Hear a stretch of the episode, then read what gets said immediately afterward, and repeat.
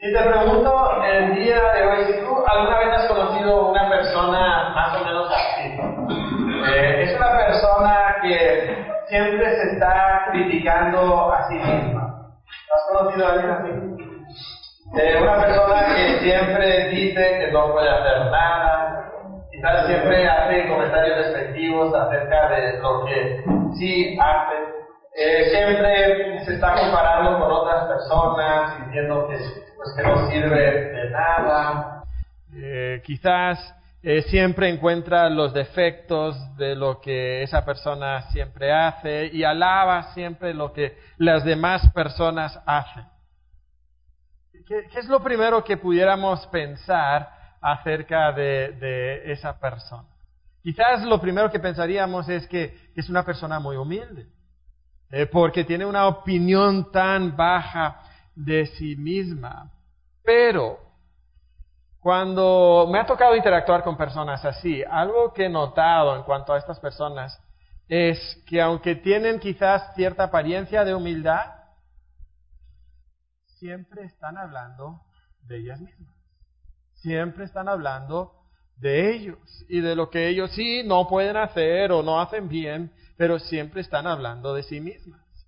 Y entonces con el tiempo he notado que finalmente eso no es señal de humildad, sino que es señal realmente de orgullo, porque estás siempre pensando en ti mismo. Sí, es un lado diferente, quizás un lado oscuro de, la, del, del orgullo, pero sigue siendo orgullo. Incluso muchas veces he sentido que esas personas al criticarse a sí mismos, quieren que tú les digas, no, no eres tan malo, no eres tan inútil, ¿verdad? Eh, no, tú sí puedes, tú, tú realmente eh, tienes capacidades y eres inteligente y eres fuerte. Y entonces, casi es una manera de buscar alguna clase de afirmación. Ahora, ¿por qué digo esto? Bueno, es interesante que aun las personas que muchas veces consideramos como humildes, incluso son orgullosas. Y si los que muchas veces consideramos que son humildes son orgullosos, pues ¿qué de los orgullosos? Pues los orgullosos seguramente son orgullosos también, ¿verdad? ¿Cuál es el punto?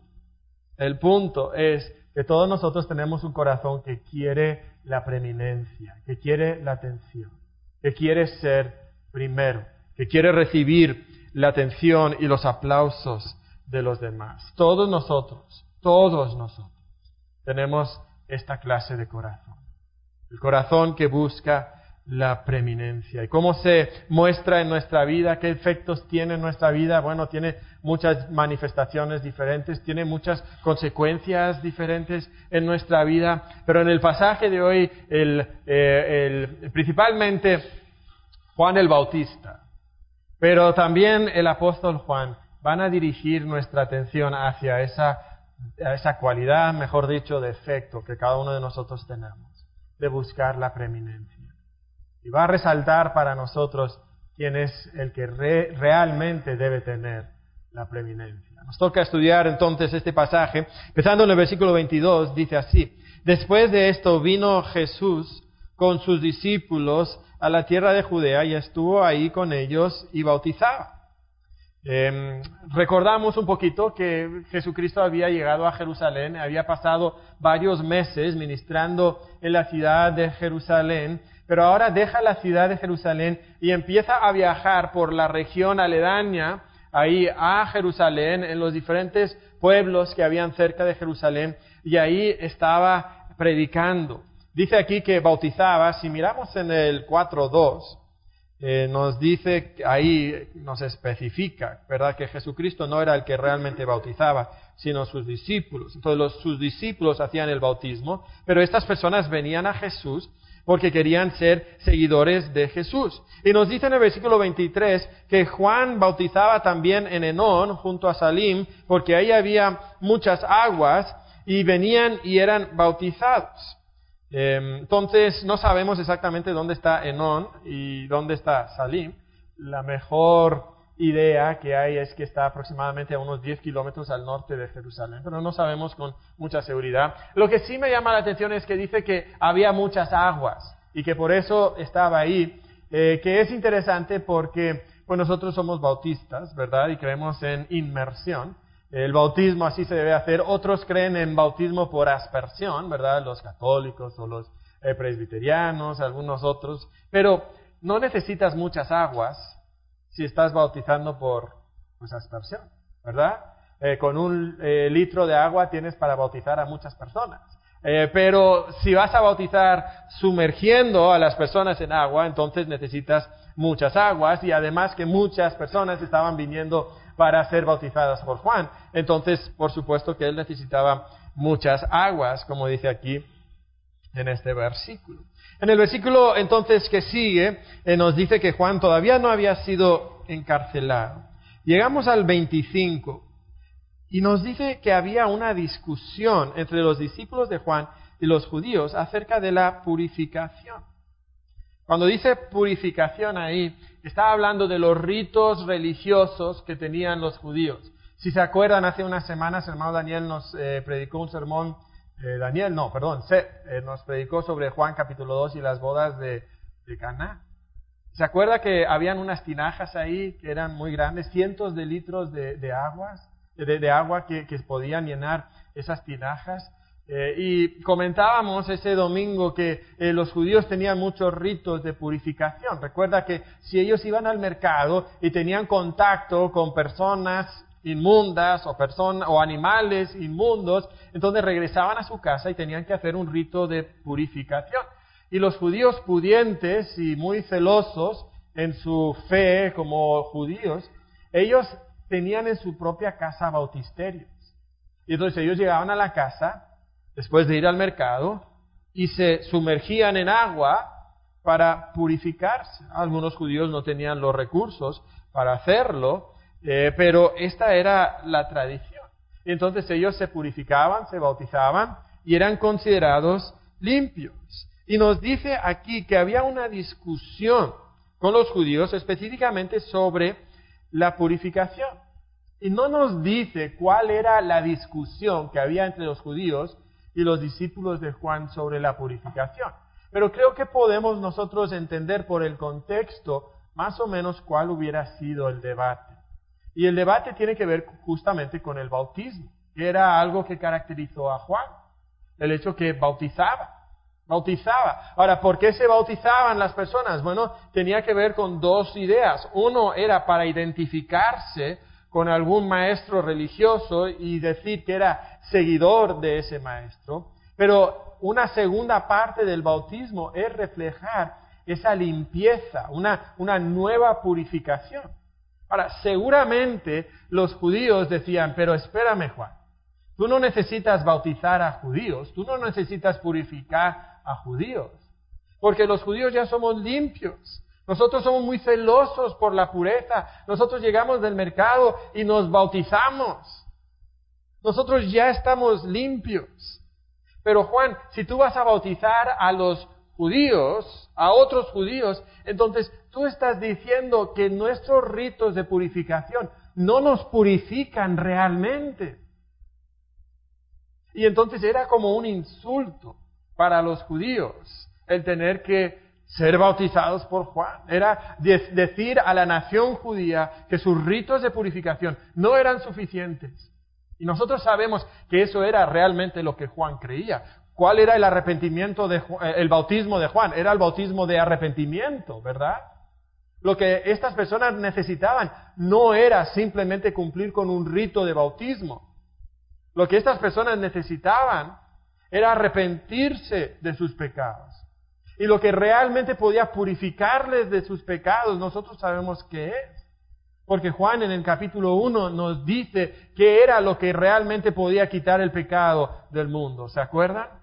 Juan el Bautista había visto a Jesucristo y le había dicho, aquí el Cordero de Dios que quita el pecado del mundo. Eso era lo que Juan estaba enseñando. Y a propósito, eso es lo que también nosotros necesitamos el día de hoy. Nosotros no podemos quitar nuestro pecado con un rito, un rito religioso. No podemos nosotros de alguna manera ir a una iglesia y ahí celebrar un rito, ni el bautismo mismo, y pensar que ese rito religioso nos va a purificar.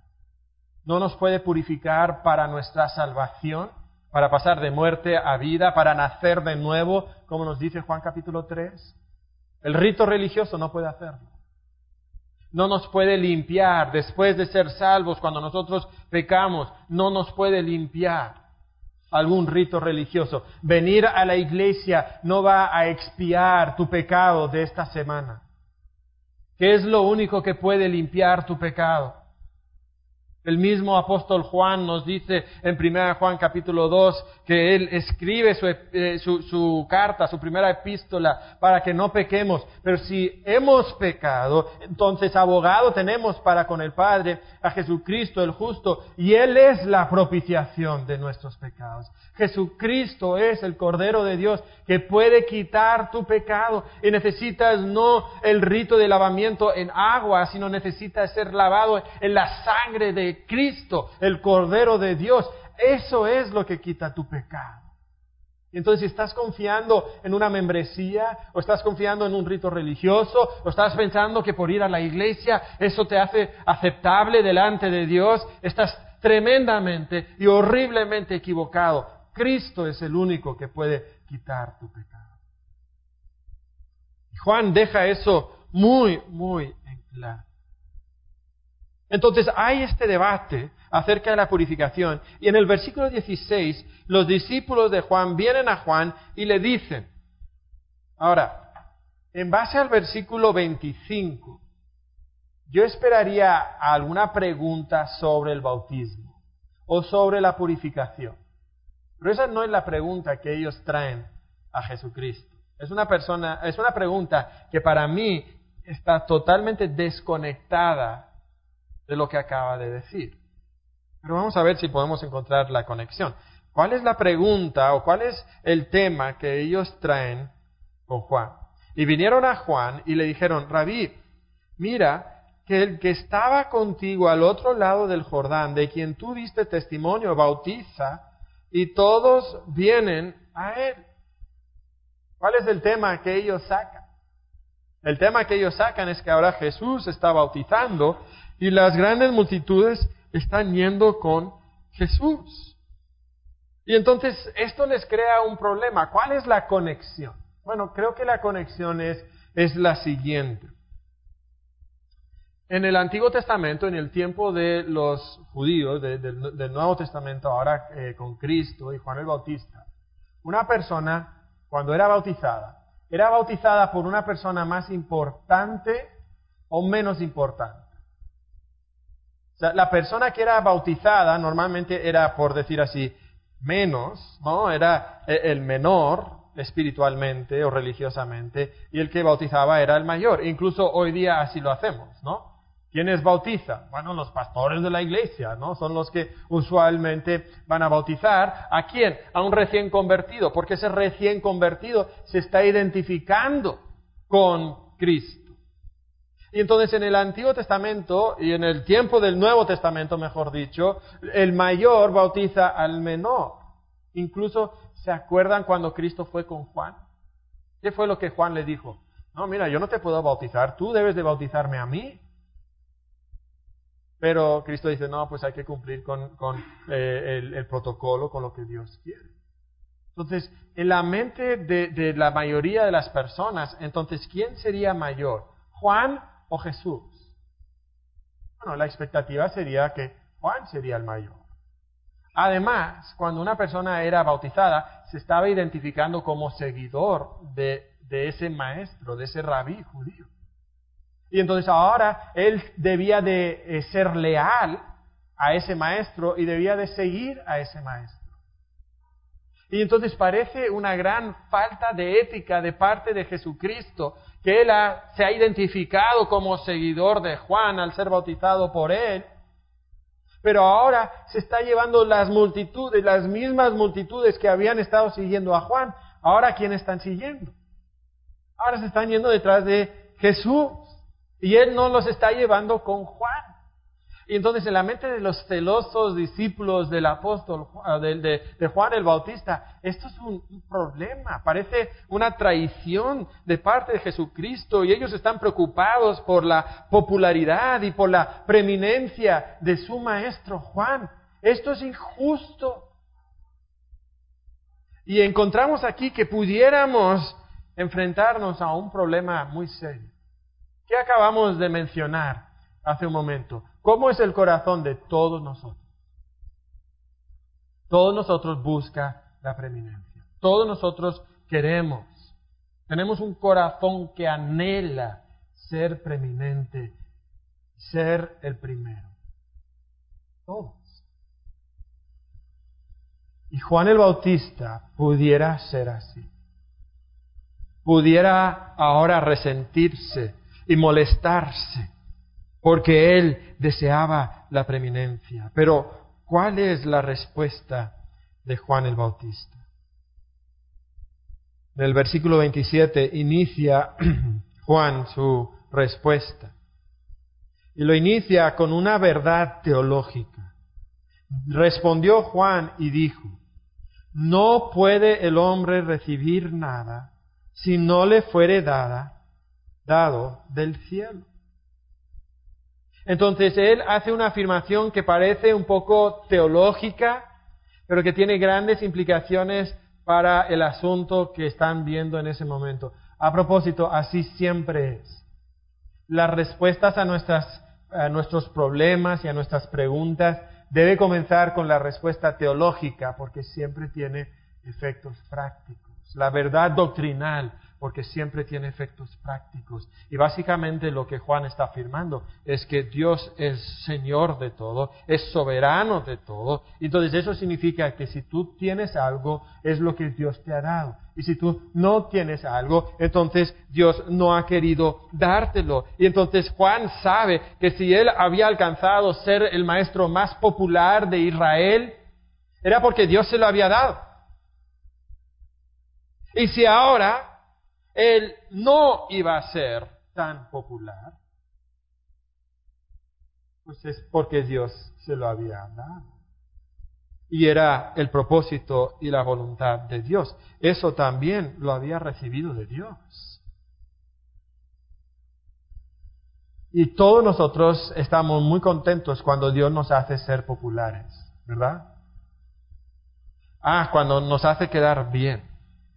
En ese momento queremos seguir a Dios, estamos dispuestos a seguir a Dios. Pero cuando tenemos que perder nuestra popularidad, nuestra influencia, cuando nuestra reputación tiene que llevarse un golpe fuerte, ahí es donde nosotros reaccionamos y respondemos de una manera inapropiada, demostrando que queremos nosotros la preeminencia. Pero Juan inicia con esa aseveración que todo lo que nosotros tenemos lo hemos recibido del cielo. En el versículo 28 continúa con su respuesta y le recuerda lo que él siempre ha dicho desde un inicio. Él ha afirmado que él no es el número uno. Versículo 28 dice, vosotros mismos me sois testigos de que dije, yo no soy el Cristo, sino que soy enviado delante de él. Yo no soy, ¿se acuerdan hace unas semanas en Juan capítulo 1? ¿Qué decíamos? ¿Qué decía Juan? Juan decía, yo soy el no soy, ¿verdad? Yo soy el no soy. Jesucristo es el gran yo soy. ¿Qué soy yo? Soy el, el no soy. Y otra vez el apóstol, eh, perdón, Juan el Bautista destaca esto y dice, esto es lo que yo os he dicho y siempre lo he dicho, yo no soy el Cristo. ¿Qué soy? Soy el enviado delante de Él. Yo no soy importante. ¿Se acuerdan? Decíamos que eh, Juan era la voz estaba anunciando en el aeropuerto por las bocinas que había aterrizado el avión del presidente. Pues nadie estaba preocupado y pensando, quién es esa voz? ¿Quién habrá dado el anuncio? No, todo el mundo va a correr a ver a, esa persona de preeminencia que, que acaba de llegar. Y Juan dice, yo simplemente soy una voz que está clamando y está anunciando. Lo importante es saber que ha llegado el personaje de mayor preeminencia en la historia de la humanidad. Y ese es Cristo. Y en el versículo 29, Él se describe a sí mismo. Y noten el concepto que Él tiene de sí mismo. Noten su autoestima. Ese es un, ese es un término muy popular hoy día. ¿Verdad? No, no tengas una autoestima baja. noten la estima que Juan tiene de sí mismo. Noten el concepto que él tiene de sí mismo. Dice, el que tiene la esposa es el esposo. Mas el amigo del esposo que está a su lado le oye, se goza grandemente de la voz del esposo. Así pues, este mi gozo está cumplido. ¿Qué identidad propia tiene Juan de sí mismo? Dice, yo no soy el centro de atención, yo no soy el número uno. Ese es Jesús. Jesús es como el novio el día de la boda. El que, el que va a tener a la esposa, ¿verdad? El que se está casando ese día. Y en las bodas judías, el amigo del novio era responsable de asegurarse que, que todo eh, fuera bien en la boda de atender a, los detalles de la boda para que no hubiera problemas y que el novio pudiera enfocarse en su boda y que el novio quedara bien delante de la familia de la novia y delante de todos sus amigos.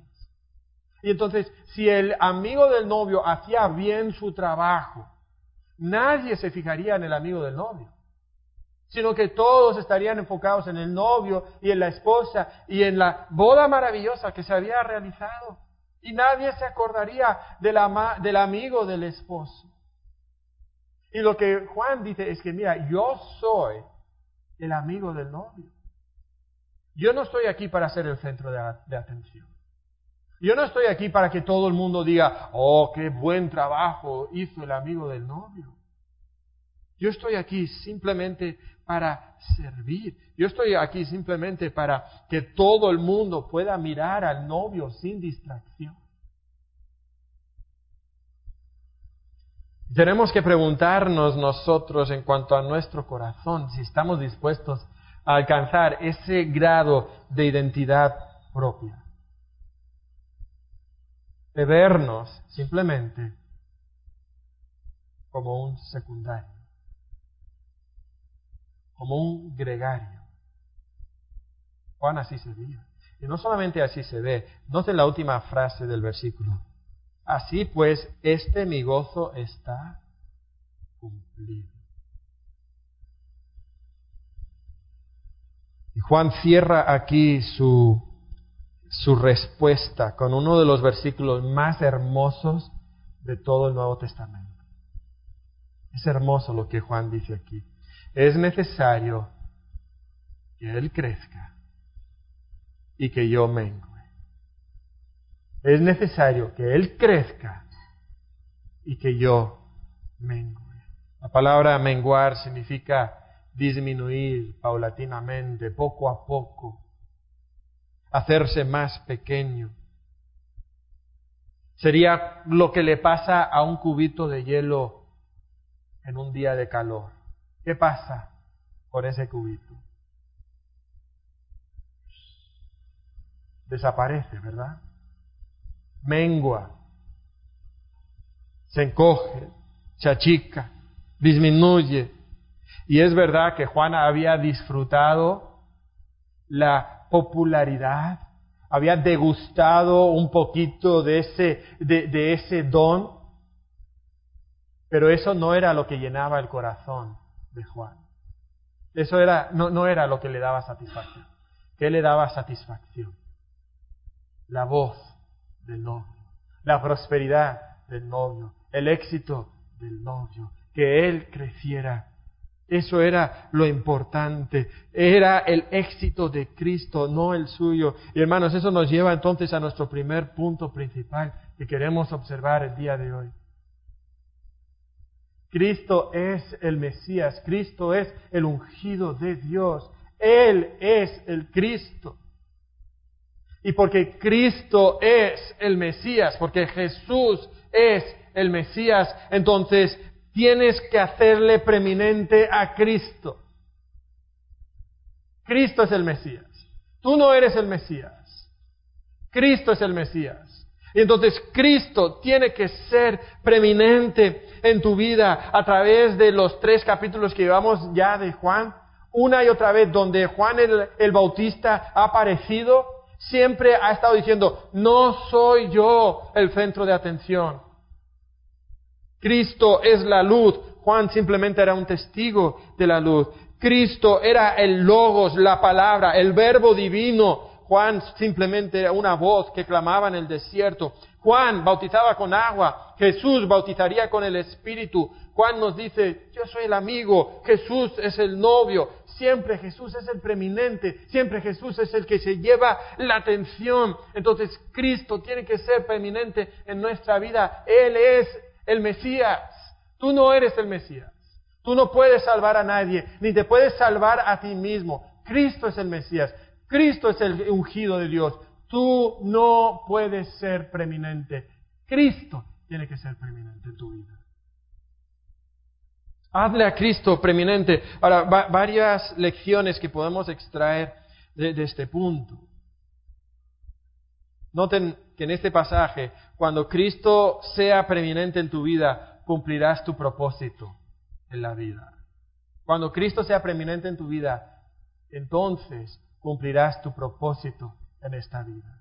Y es curioso porque todo el mundo anda buscando su propósito. Todo el mundo anda por ahí. Eh, ¿Cuál es mi razón de ser? ¿Por qué existo aquí en esta tierra? Y sabes que muchos de nosotros no encontramos nuestro propósito en la vida porque nosotros estamos buscando ser preeminentes en nuestra vida. Nuestro enfoque está sobre nosotros mismos, nuestro enfoque está sobre nuestra razón de ser y, nuestros planes. Pero a todos nosotros, aun si tú no has sido llamado por Dios para ser pastor o predicador, sabes, todos nosotros estamos aquí para hacer preeminente a Cristo. Todos nosotros. Otra manera de decirlo es que todos estamos aquí para glorificar a Dios es, lo mismo, el mismo concepto. Y mientras tú estés aquí pensando en ti, en tus planes, en tus objetivos y todo lo que se centra en ti, nunca vas a hallar tu propósito en la vida. Siempre vas a sentir que no tienes por qué estar aquí, que no tienes por qué existir. Una segunda lección que podemos extraer aquí es que cuando Cristo sea preeminente en tu vida, tendrás satisfacción plena. ¿Se acuerdan de esa última frase ahí en el versículo 29? Este mi gozo está cumplido. Juan dice, estoy satisfecho, tengo todo lo que yo necesito, para ser feliz. Y lo que yo necesito es que Cristo sea exaltado y cuando Cristo está sea exaltado, entonces yo tengo mi satisfacción. Y otra vez muchos de nosotros estamos buscando nuestra satisfacción en otras cosas. Y la única manera de encontrar satisfacción es no buscar la satisfacción. La única manera que puedes encontrar la satisfacción es no buscar la satisfacción, sino buscar a Cristo y hacerle a Cristo preeminente en tu vida. Es entonces que podrás encontrar la satisfacción. Cuando tú mengues cuando tú te hagas menos, cuando tú no seas importante, es entonces cuando puedes encontrar satisfacción, porque Cristo será importante. Para eso fuiste creado, para el propósito de glorificar a Cristo. Y yo te pregunto si tú encuentras tu felicidad en ser menos, en ser más pequeño. Todo el mundo estamos luchando por ser más grande por tener más atención, por tener más popularidad. Todos nosotros, esa es nuestra búsqueda y nunca encontraremos la satisfacción así. Solamente en Cristo podemos nosotros encontrar la satisfacción. Y cuando Cristo sea preeminente en tu vida, este es el tercer punto que nace de, de lo que estamos viendo. Cuando Cristo sea preeminente en tu vida, tendrás que menguar. La única manera que tú puedes encontrar tu propósito y tu satisfacción en esta vida es ser un cubito de hielo en un día de calor. poco a poco siendo más pequeño, menos importante. Poco a poco menguando.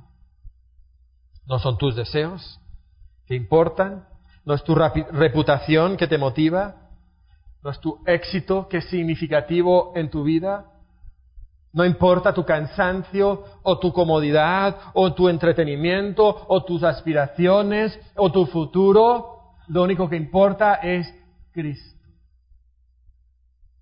Y cada vez Él es más grande y cada vez tú eres más pequeño. Muchas veces nosotros no podemos encontrar un contentamiento en lo que Dios nos ha dado, porque estamos siempre luchando por ser más grandes. Estamos descontentos con Dios, nos quejamos con Dios en cuanto a, lo que nos está pasando, en cuanto a cómo es nuestra vida, las circunstancias de nuestra vida. Y, déjame preguntarte un momento, ¿te das cuenta lo que es el descontento? ¿Te das cuenta lo que estás realmente diciendo? El descontento es incredulidad. ¿Qué dijo Juan hace un momento? Todo lo que nosotros tenemos lo hemos recibido de Dios. Dios nos lo ha dado. Y entonces tú estás mirando ese versículo y estás diciendo, entonces yo no creo que Dios haya hecho un buen trabajo. Incluso cuando tú estás descontento con tus circunstancias, tú estás diciéndole a Dios que tú hubieras hecho mejor trabajo. Y si, tú pudieras ser Dios, tú hubieras hecho mejor trabajo que Dios en diseñar tu vida. Es una raíz de incredulidad, incredulidad muy profunda en nuestro corazón cuando nosotros estamos descontentos con Dios. Pero muchos de nosotros estamos descontentos porque estamos buscando nuestra prosperidad y nuestro éxito. Eso es lo que nosotros queremos. Pero cada día nosotros debemos de menguar y Cristo debe de crecer no sé si alguna vez te ha tocado eh, tener un día tan, tan ocupado, llevando a cabo un proyecto, que cuando termina el día estás exhausto y te das cuenta, sabes, no tuve ni un segundo de pensar en mí mismo, en mis cosas, estuve tan enfocado en, en tal proyecto. Me acuerdo a veces cuando hemos tenido conferencias ahí en la, eh, en la UCLA. Un día de corre para aquí, para allá, haz, prepara, eh, atiende, y termina el día y estás exhausto y, te das cuenta, ¿sabes qué? No tuve tiempo para una siesta, no tuve tiempo para ver eh, un episodio en Netflix, no tuve tiempo para, para nada. Estás exhausto, pero también satisfecho, porque la actividad se llevó a cabo. ¿Sabes? Así debería ser cada día de tu vida. Para Cristo buscándole a Él, buscando exaltarle a Él, buscando que Él crezca y que yo mengue. ¿Encuentras tu deleite en menguar? Eso no es algo que nos deleita naturalmente a nosotros. Ahora, no es menguar por menguar solamente. No es simplemente como decir, ay, pues yo no soy nadie, yo soy malo, yo soy inútil, yo no sirvo para nada, ¿verdad? Ahora, cuando tú dices eso, tienes razón. Es la realidad.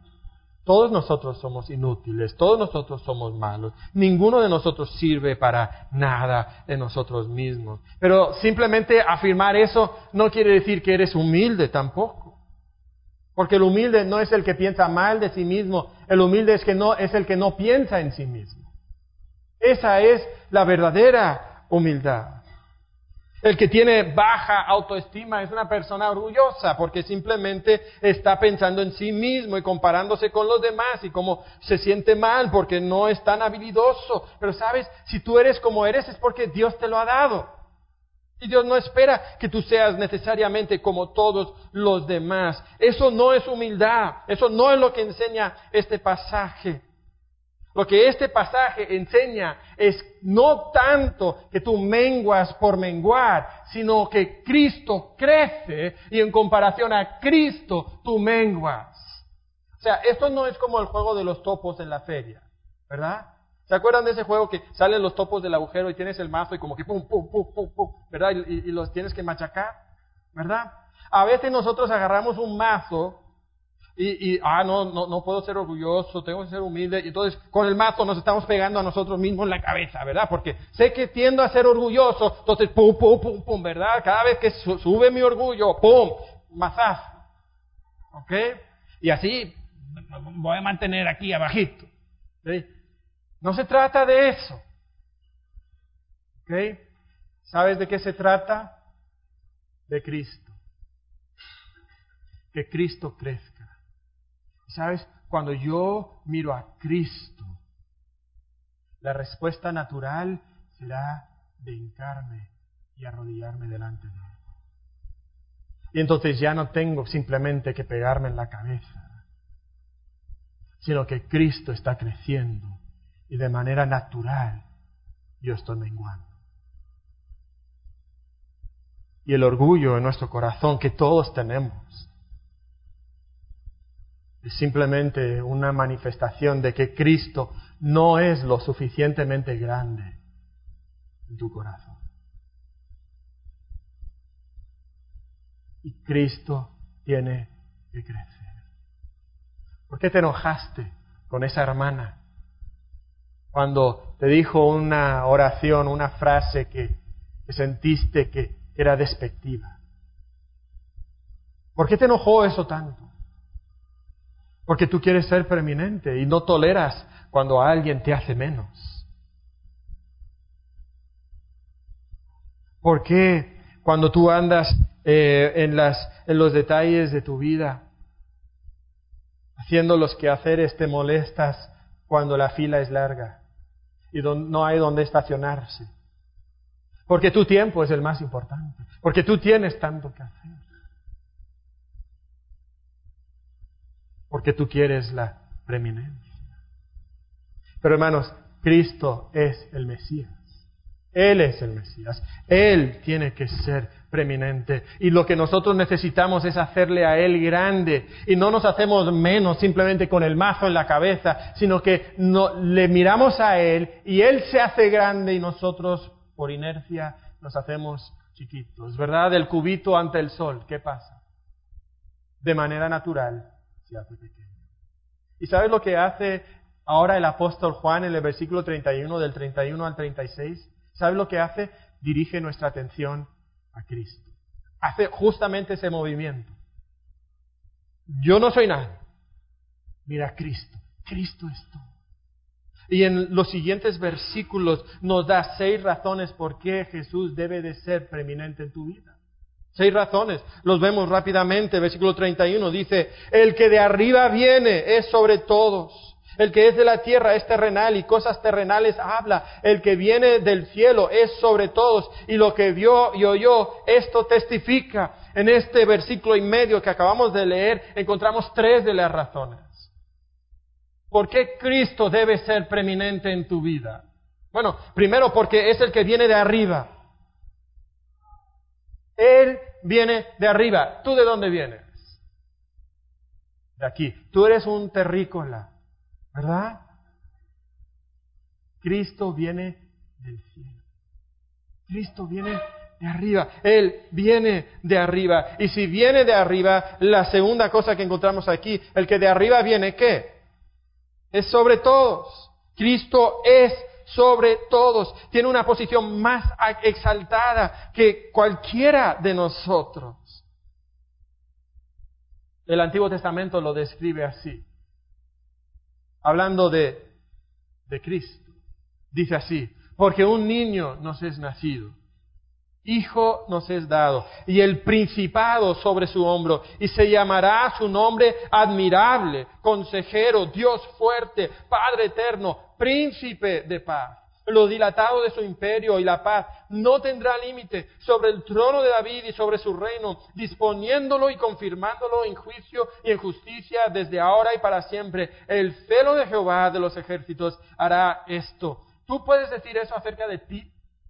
Que tú eres un admirable consejero, Dios fuerte, Padre eterno, príncipe de paz. Por supuesto que no puedes decir eso de ti. Ninguno de nosotros puede decir tal cosa.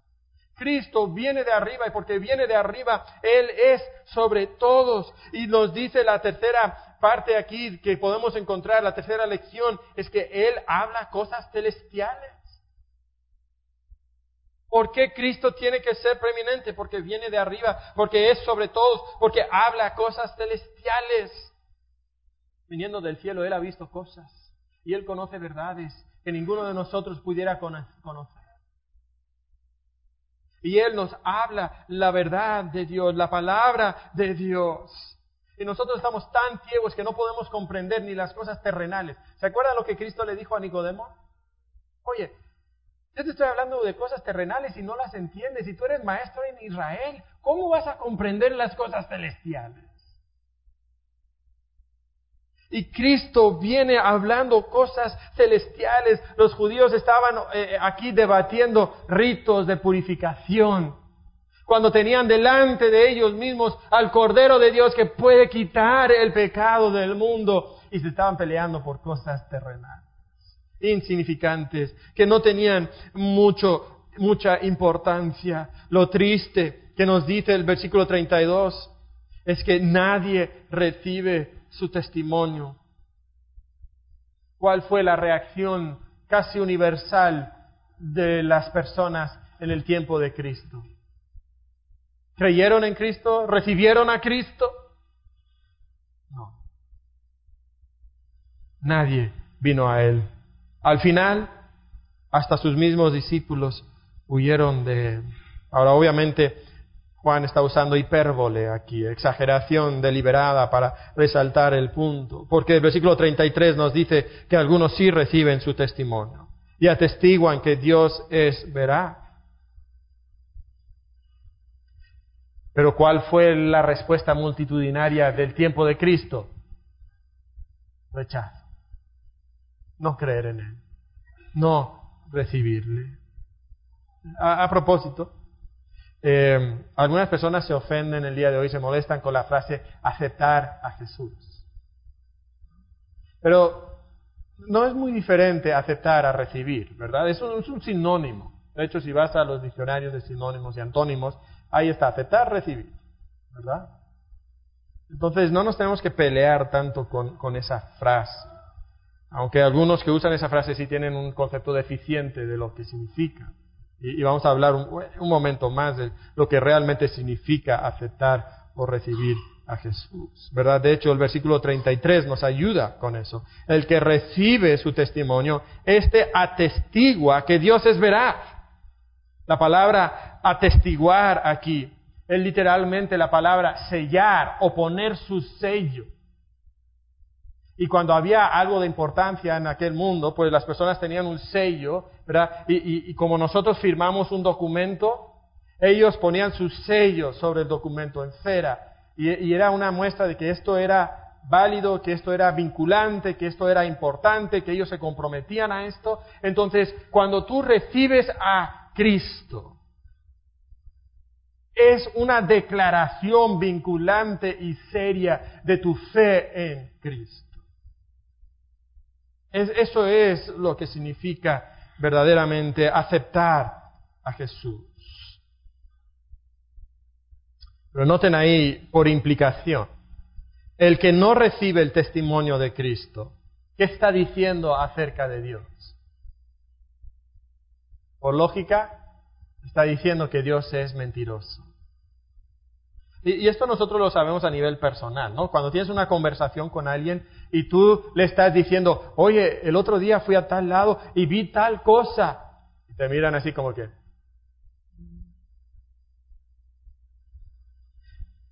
¿No me crees? Mm, bueno. ¿Y, ¿Y cuál es la reacción casi natural que sale de nosotros? La siguiente frase es, ¿me estás diciendo mentiroso?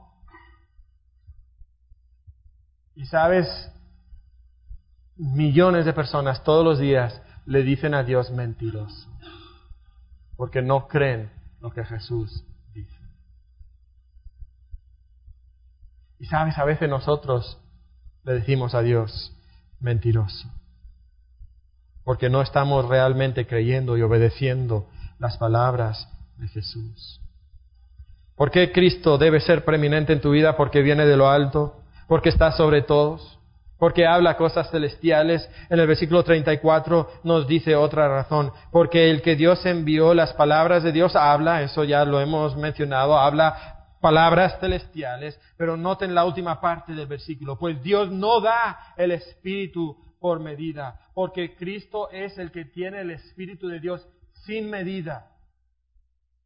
Ahora piensa un momento, que los judíos creían en muchos Mesías, porque la palabra Mesías, ¿qué significa? Simplemente ungido. Entonces, había muchos Mesías con M minúscula, los sacerdotes, los reyes, algunos profetas fueron ungidos también. Entonces había muchos Mesías. Y todos ellos habían recibido el Espíritu de Dios de una manera limitada, temporal, para llevar a cabo un ministerio específico. Entonces tenían cierto poder, pero era un poder limitado, por un tiempo limitado, para una obra limitada. Pero ahora viene Jesús y Juan nos dice que Jesús tiene el Espíritu sin medida. Dios no le ha dado un poquito del Espíritu, un poquito del poder. Dios le ha dado todo el poder espiritual. Jesucristo tiene ese poder. ¿Y sabe lo que nos ha dicho Juan? que, Jesús va a bautizar con ese espíritu. O sea que Jesucristo va a distribuir ese espíritu. Y los que vienen a Jesús entonces pueden tener ese mismo espíritu, ese mismo poder, el poder que resucitó a Jesucristo de la muerte. Ese espíritu ahora opera en nosotros, nos dice Efesios capítulo 1. Y entonces nosotros tenemos que hacer a Cristo preeminente porque ahí tenemos ese poder, ahí tenemos ese espíritu. Y eso es algo que nadie más te puede dar, ningún otro rabí, ningún otro rito, nadie te puede dar eso, solo Cristo te puede dar eso, por eso Cristo tiene que ser preeminente en tu vida. Versículo 34, perdón, 35 nos dice, el Padre ama al Hijo. La quinta razón por qué Cristo tiene que ser preeminente es porque Jesús es el Hijo de Dios a quien Dios ama. Jesús es el Hijo de Dios a quien Él ama. Juan ya nos ha dicho esto de todas las maneras posibles. En tres capítulos breves nos ha enfatizado que Jesús es el Hijo de Dios. Y otra vez, ¿quién más puede decir eso? Nadie más. Jesús es el Hijo de Dios a quien Él ama. Y la última parte del versículo 35 entonces nos dice, y todas las cosas entregado, eh, ha entregado en su mano. La sexta razón entonces por qué Cristo debe ser preeminente es porque Dios le ha entregado todas las cosas a Cristo. Dios le ha entregado todas las cosas a Cristo. Él ha recibido toda autoridad, todo señorío, toda potestad me es dada en el cielo y en la tierra, dice Jesucristo. Él ha recibido todo. El Salmo 2.8, Dios habla al Hijo y dice, pídeme y te daré por herencia las naciones y como posesión tuya los confines de la tierra. Todo es de Jesús. Jesús es el Señor soberano del universo. Y entonces, ¿cómo nos atrevemos nosotros a buscar la preeminencia para nuestra vida? ¿Cómo te atreves tú a reclamar ser el primero? Cristo descendió de lo alto, Cristo es sobre todos, Cristo habla cosas celestiales, Cristo tiene el Espíritu sin medida, Cristo es el Hijo de Dios a quien Dios ama, a Cristo le fueron entregadas todas las cosas. ¿Quién eres tú comparado con Cristo? Tú eres un no soy, yo soy un no soy, Jesús es el gran yo soy. Jesús es el Mesías, Él es el ungido de Dios, Él tiene que ser preeminente en tu vida. Y entonces llegamos al versículo 36 y aquí viene la aplicación del sermón, aquí viene la aplicación de Juan. Y la aplicación de Juan es esta, el que cree en el Hijo tiene vida eterna, pero el que rehúsa creer en el Hijo no verá la vida, sino que la ira de Dios está sobre él. El que cree en el Hijo. ¿Cuál es la clave para tener el perdón de tus pecados? ¿Un rito religioso? ¿Un rito de purificación? No. Creer en el Hijo. Esa es la clave. Esa es la clave. Creer en el Hijo. Tú necesitas al Cordero de Dios que te puede quitar tus pecados. El que cree en el Hijo tiene vida eterna, pero ¿qué clase de fe trae vida eterna? La segunda parte del versículo, literalmente, les voy a leer literalmente como lee en el griego. No dice el que rehúsa creer, sino dice, pero el que rehúsa obedecer al Hijo no verá la vida. El que rehúsa obedecer. La palabra literalmente significa no obedecer y, no creer solamente por extensión. Porque obviamente, y esta es la conexión, ¿okay? este, es, este es lazo. Si tú no crees, no vas a obedecer. Es lógico, ¿verdad? Ahora, lo opuesto es verdad también. Si tú no obedeces, ¿sabes lo que eso significa? Que no crees. Que no crees. Esta es la clase de fe que realmente tiene una persona que acepta Jesús. No es una fe superficial. No es una fe donde simplemente, ay, sí, yo creo. No, es una fe que obedece. Y esa es la única clase de fe que salva. Una fe que no viene acompañada de obras es una fe muerta. Ahora, noten bien, las obras no salvan, la fe salva. Las obras son el resultado necesario de la fe. Y si tú afirmas creer en Jesús y tener vida eterna y no obedeces a Jesús, entonces no tienes vida eterna. El que cree en el Hijo tiene vida eterna y el que no obedece al Hijo no tiene vida eterna, no verá la, la vida. La ira de Dios está sobre él. ¿Cuál es el resultado de no creer? Es que la ira de Dios está sobre ti. Ese es el resultado. La ira de Dios está sobre ti. La ira de Dios es su determinada oposición a cualquier cosa que va en contra de su santa naturaleza. Es justa y santa su ira y cae sobre nosotros porque nosotros rechazamos y desobedecemos a Dios. A, nuestro, a nuestra cultura les encanta el concepto de un Dios amoroso.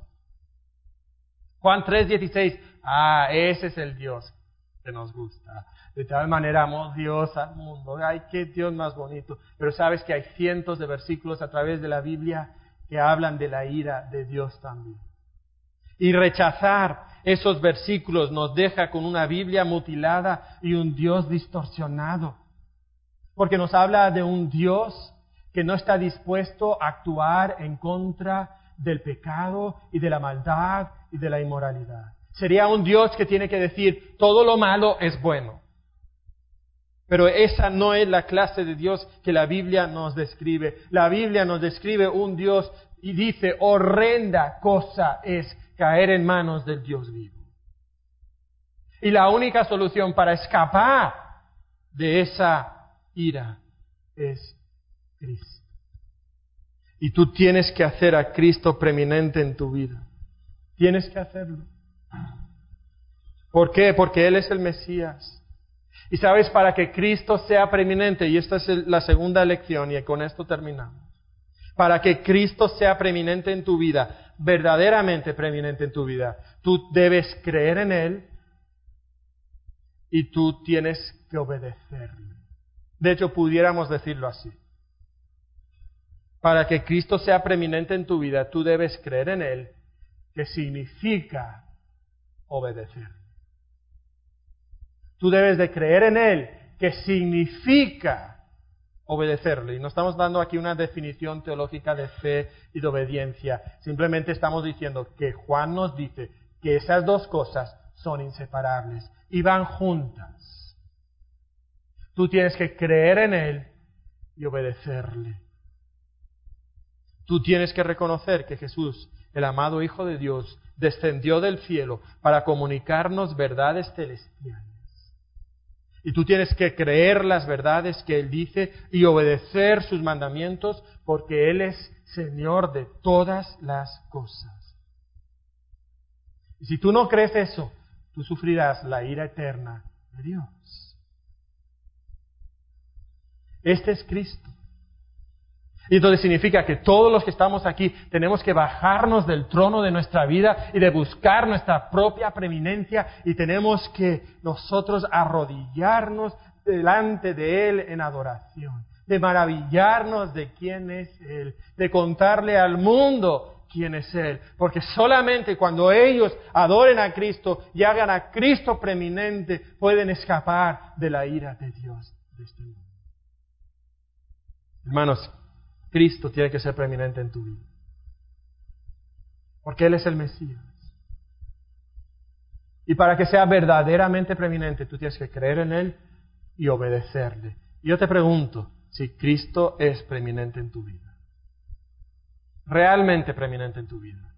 No, no en teoría, no, no en religión, no el domingo en la mañana solamente, sino si Cristo es preeminente en tu vida. Y si tú estás dispuesto a menguar, a hacer un cubito ante el sol, para que Él crezca, para que Él sea exaltado, para que Él tenga la preeminencia. Padre, todos nosotros buscamos la preeminencia, todos nosotros buscamos ser número uno, pero nos da vergüenza cuando nosotros miramos a quién es Cristo. Y en Cristo tenemos todo lo que nosotros necesitamos, en Cristo tenemos todo lo que nosotros debemos de buscar. Y no encontramos propósito ni satisfacción en la vida porque lo buscamos en nosotros o en otras cosas. Y Padre, yo te pido que nosotros podamos tener una fe genuina en Cristo. Que Él crezca, nosotros menguemos, porque entendemos quién es. Ayúdanos, Padre. Ayúdanos a estimar altamente a Cristo. En nombre de Cristo pedimos estas cosas.